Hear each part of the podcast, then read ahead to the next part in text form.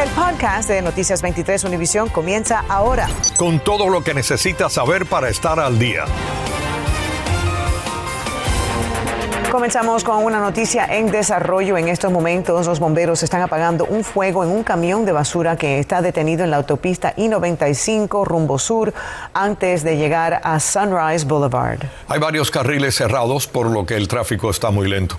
Las autoridades están recomendando tomar vías alternas. Hasta el momento se desconocen las causas del incendio. Aquí en Noticias 23 estamos saltando.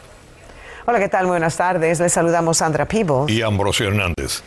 La policía está investigando esta tarde las circunstancias de un tiroteo en el cual un joven le disparó a su primo dentro de un apartamento en Homestead. La víctima le dijo a la policía que estaban jugando con el arma y que su primo no tenía la intención de herirlo. María Fernanda López nos dice ahora cómo evitar que algo así le ocurra.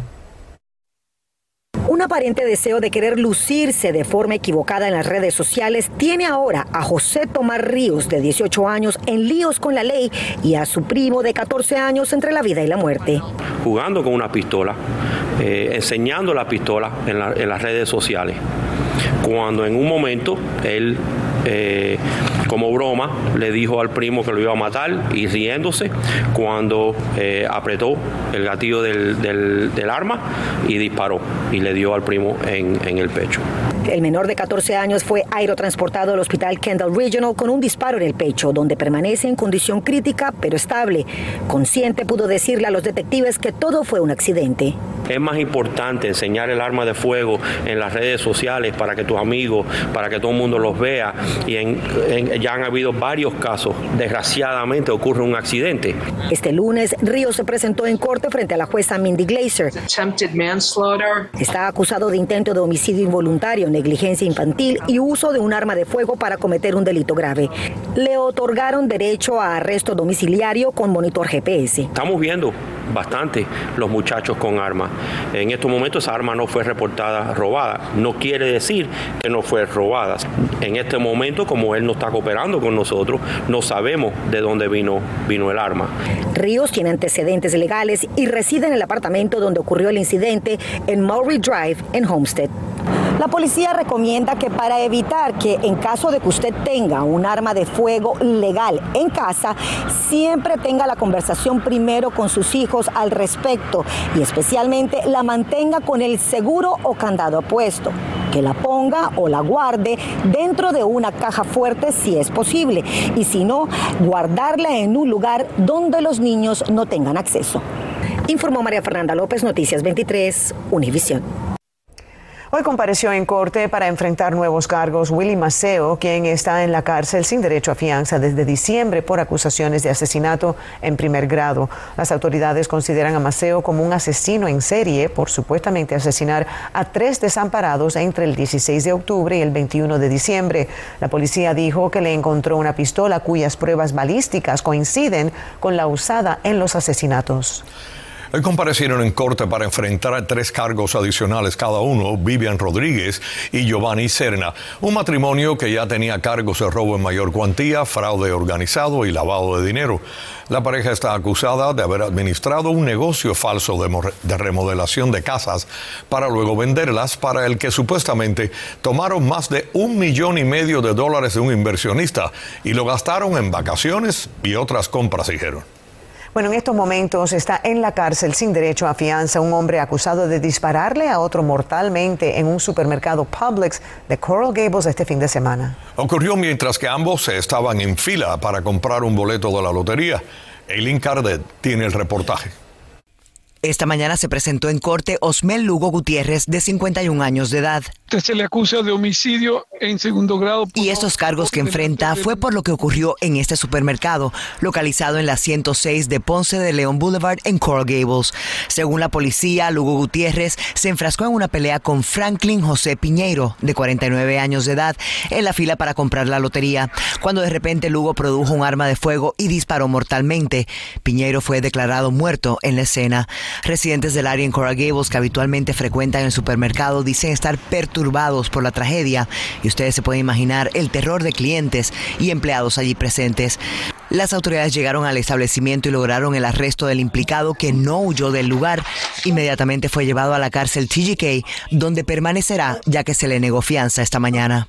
Ahora se sabe que todo comenzó con una disputa verbal y según testigos Piñero se lanzó hacia Lugo y fue entonces cuando el acusado sacó una pistola de su cintura. Afortunadamente nadie más resultó lesionado.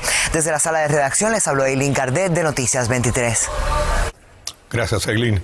El gobernador de la Florida, Ron DeSantis, y un grupo de exiliados cubanos debatieron hoy la política de niños inmigrantes no acompañados en Estados Unidos y su impacto aquí en el sur de la Florida. Ahora el debate surgió a raíz de un intento de comparar esa política con la de la operación Peter Pan en la década de los años 60. Olance Nogueras nos tiene reacciones. En un nuevo capítulo de una ardua disputa, el gobernador de la Florida, Ron DeSantis, calificó este lunes de caóticas las políticas de inmigración del presidente Joe Biden para reubicar a cientos de niños ilegales fuera del estado. ¿Qué sucede entonces en la frontera sur? Más tráfico de personas, más entradas ilegales, más tráfico sexual y más tráfico de drogas, dijo el gobernador durante una mesa redonda en el Museo Americano de la Diáspora Cubana. DeSantis dijo que la mayoría de los niños extranjeros no acompañados que cruzan la frontera son lo que en la mayor parte del mundo se consideraría como edad militar, es decir, varones entre 15 y 17 años de edad aunque la prensa trata de ponerlo como niños, que el 75% de los que están viniendo eh, son mayores de 15 años y muchos, como no se les exige ningún tipo de papel, ni siquiera son menores. Son personas de veintitantos años que dicen que son menores porque es con lo que le permite entrar sin ningún tipo de restricción a los Estados Unidos y luego la administración los trae y los vuela a estados como la Florida. El panel contó con la participación de los cubanos Max Álvarez y Carmen Valdivia, que fueron enviados a Estados Unidos por sus padres a principios de la década de 1960 durante la operación Pedro Pan, que llevó a 14.000 menores no acompañados a la Florida. Cuando nosotros vinimos, veníamos documentados, sabían quién yo era, sabían quién eran mis padres. Lo que está pasando en estos momentos es que están usando a los niños como mercancía. A mediados de diciembre, DeSantis ordenó a los reguladores de cuidados infantiles de la Florida que dejaran de emitir o renovar las licencias de las instalaciones que tienen contratos con el gobierno federal para albergar a niños y adolescentes migrantes que están a la espera de reunirse con sus familias o sus patrocinadores aprobados. El gobernador dijo que sus decisiones eran un paso importante para contrarrestar lo que denominó como fracaso del gobierno federal en la reubicación de estos menores de edad. Hola, Nogueras, Noticias 23, Univisión. Estás escuchando el podcast de Noticias 23, Univisión. La alcaldesa de Miami-Dade, Daniela Levin Cava, está pidiendo que la Fiscalía Estatal investigue la denuncia de varios votantes que alegan ser víctimas de fraude electoral. Y aseguran que les cambiaron la afiliación del partido político que pertenecían. Jenny Padura conversó con ellos y nos tiene ahora lo más reciente de la investigación. Juan Salazar dice que toda su vida ha sido demócrata y muy activo en la política, pero el pasado mes de diciembre le ocurrió algo que lo tiene muy preocupado. Se presentó un grupo de personas aquí llenando un formulario para que le enviaran la tarjeta de votante nueva y que ellos lo hacían y que en una semana, tres días recibía la tarjeta. Y así fue, pero ya no como demócrata. Y me cambiaron de partido, me cambiaron al partido republicano. Él no es presuntamente el único. Lázara Ayala asegura que también la cambiaron al Partido Republicano. Lo cambiaron sin hacer preguntas, sin llamar, sin nada. Todos residen en este edificio para personas mayores y escasos recursos en el noroeste de Miami. Yo creo que somos adversarios, no enemigos políticos. A mí me interesa mucho la democracia, no la trampa. La senadora Neta Deo es la vicepresidenta del Comité de Ética y Elecciones de la Florida. Nos dijo que su oficina ha recibido al menos unos 12 casos. En noviembre del año pasado solamente se cambiaron más de 5 mil personas en Miami-Dade de el Partido Demócrata al Partido Republicano y estamos hablando de personas que toda una vida han sido demócratas. Por su parte, la alcaldesa de Miami-Dade, Daniela Levin Cava, le ha pedido a la Fiscalía que investigue, ya que desde septiembre el Departamento de Elecciones ha recibido varias alertas por lo mismo. Esa entidad nos dijo a través de un comunicado. Estamos al tanto de los recientes reportes sobre fraude con el registro de votante y hemos estado investigando estos reclamos hace varias semanas ya que consideramos estas alegaciones como algo muy serio. al señor Salazar le preocupa no poder votar en las próximas elecciones primarias para gobernador de la Florida, para las que la senadora aspira por el bando demócrata en noviembre por estar inscrito como republicano. Las primarias en la Florida son cerradas, o sea que solamente los miembros del partido pueden votar en una primaria. Usted puede reportar cualquier irregularidad en su registro electoral con el Departamento de Elecciones. Aquí recomiendan hacer cualquier tipo de cambio directamente con ellos, aunque tenemos que aclarar que personas de los partidos pueden, y no es ilegal, tocar a su puerta ofreciéndole este servicio. En Doral, Jenny Padura, Noticias 23, Univisión. Gracias, Jenny. La crisis con los medicamentos en Cuba afecta a todos, pero de manera muy especial está poniendo en riesgo la vida de quienes padecen de VIH. Mario Vallejo obtuvo testimonios en la isla que detallan cómo se sufre esta crisis. A continuación nos presenta su reportaje especial, Espera Mortal.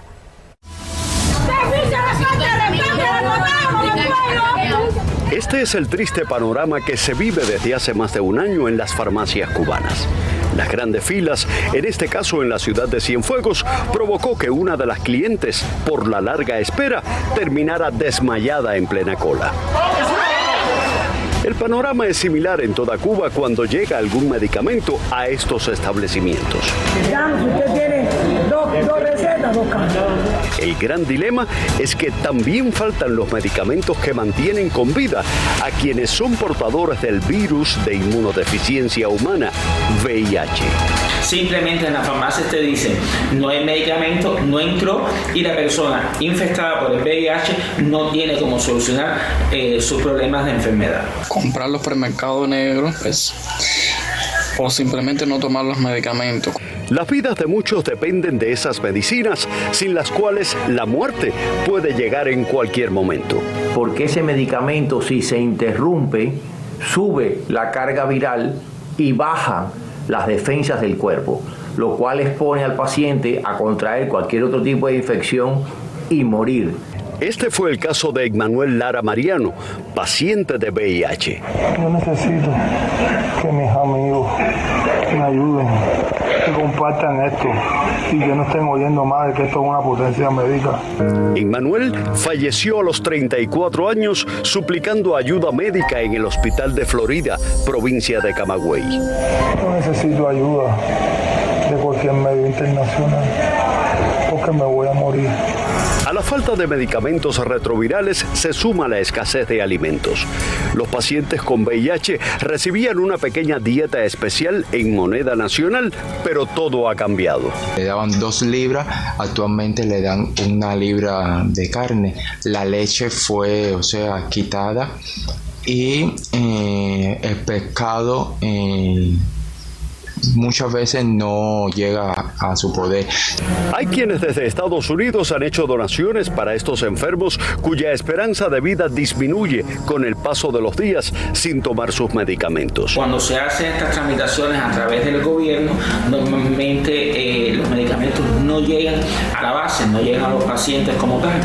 La espera de paupera a quienes viven hoy con VIH en Cuba. Mi esposa se ha llenado de nacido, mis manos no están en las mejores condiciones. Eso que ustedes ven ahí es un herpes, es un herpes que me ha salido en la mano y ahora no hay ningún tipo de antibiótico, no hay nada que no puedan adquirir. Para prolongar la vida de estos pacientes deben tener un tratamiento adecuado un seguimiento, una buena alimentación y una protección con otros medicamentos que no son antirretrovirales, pero que evitan que haya una superinfección en estos pacientes.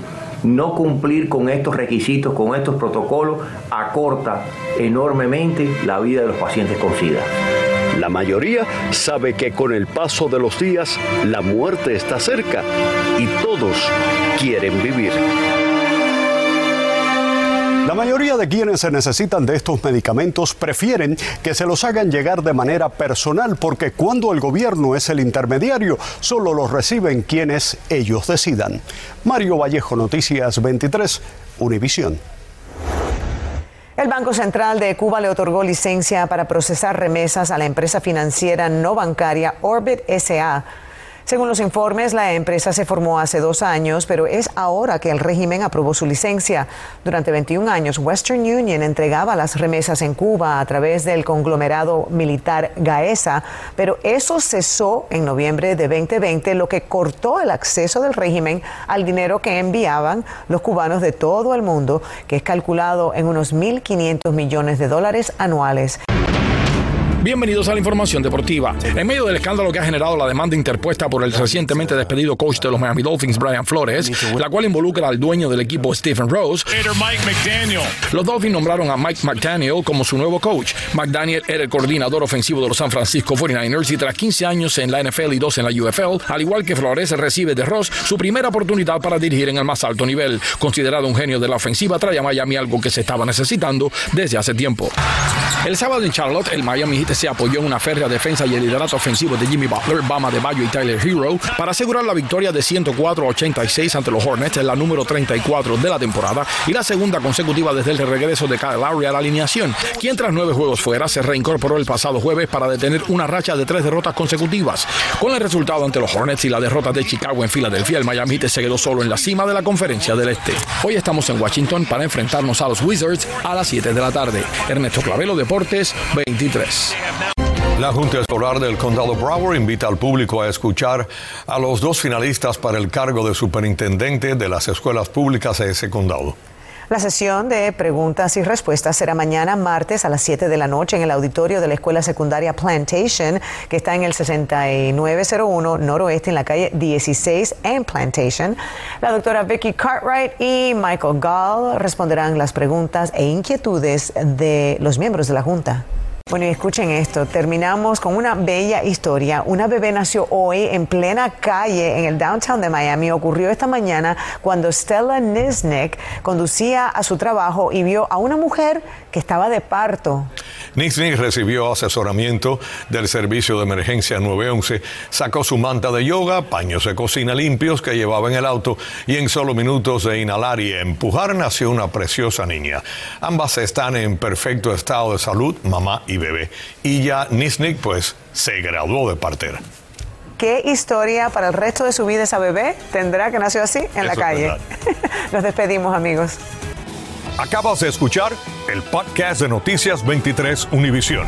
Puedes descubrir lo mejor de los podcasts de Univisión en la aplicación de Euforia o en univision.com diagonal podcasts.